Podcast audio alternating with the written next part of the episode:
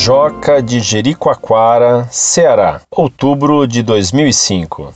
A todos da Monfort, minhas cordiais saudações. Antes de mais nada, venho vos parabenizar pelo seu serviço de verdadeira evangelização.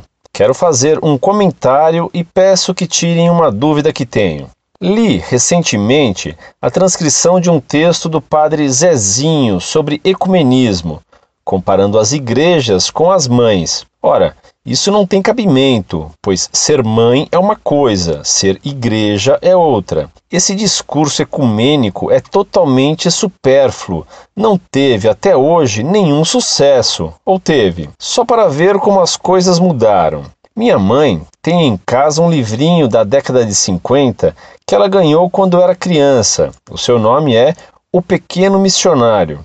E ele diz claramente que uma das portas do inferno é o protestantismo, chegando a afirmar que Lutero era um homem que vivia na crápula e na orgia. Depois do Vaticano II, alguém fez semelhante acusação? Vivemos numa sociedade de meias verdades, toda lisonjeira. Até para alguns grupos católicos, Martinho Lutero é um herói.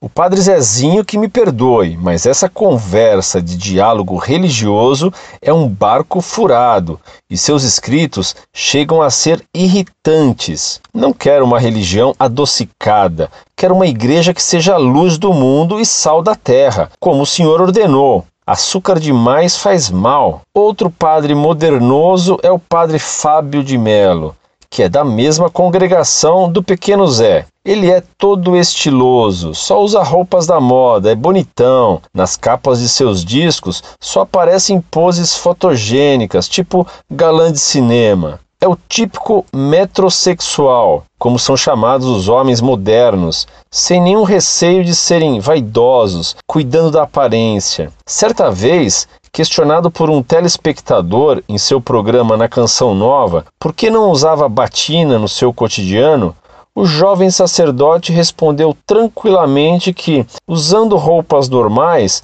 não era tão assediado pelas mulheres da mesma forma que se estivesse de batina. Das duas, uma. Ou ele é fraco demais na sua vocação, ou tem vergonha de dizer que é padre. Dizia ele ainda, em outra oportunidade, que evangeliza até na academia que ele frequenta.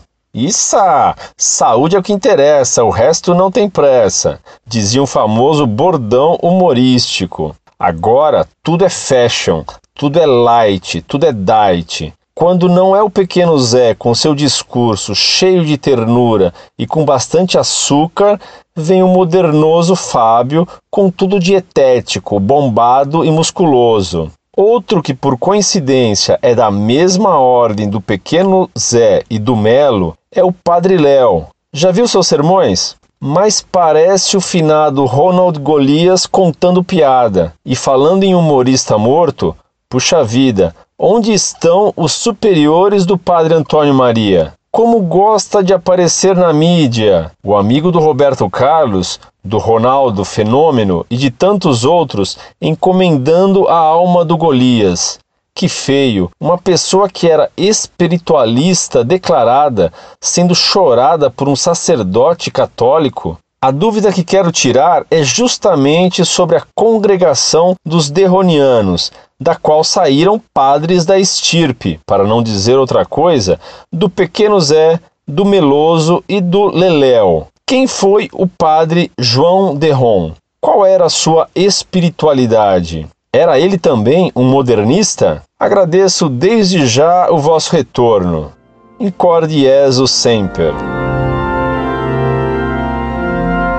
Muito prezado, salve Maria. Que alegria ao ler a sua carta. Ela me despertou saudades do Ceará. E que boas saudades! Tanto ela transpira capacidade de observação e de crítica cearense. Tanto ela faz ver a vivacidade do povo desse estado. Ela me trouxe à mente alguns estudantes de Crato aos quais dei aula um dia só e que eram vivíssimos. Suas críticas ao ecumênico Padre Zezinho, ao elegante Padre Melo e ao humorista Padre Léo são muito procedentes. Infelizmente, nunca li sobre a vida de Padre Deon, que pode ter sido muito bom. Outra coisa são esses padres deonianos de hoje.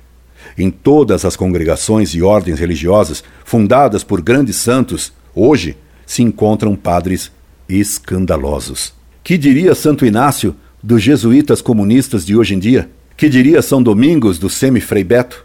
Que diria São Francisco de Dom Arnes e do ex-frei Boff? E de Dom Olscheider?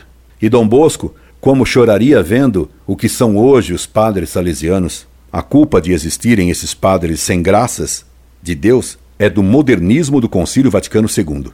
É culpa da nova missa que Bento XVI em boa hora quer reformar. Foi essa nova missa que formou esses novos sacerdotes de missa show. Escreva-me sempre e com o bom humor cearense para me matar a sede que me ficou do Ceará, para me aplacar a sede de justiça contra padres que dão tão mau exemplos. Incorde Jesus Semper, Orlando Fedeli.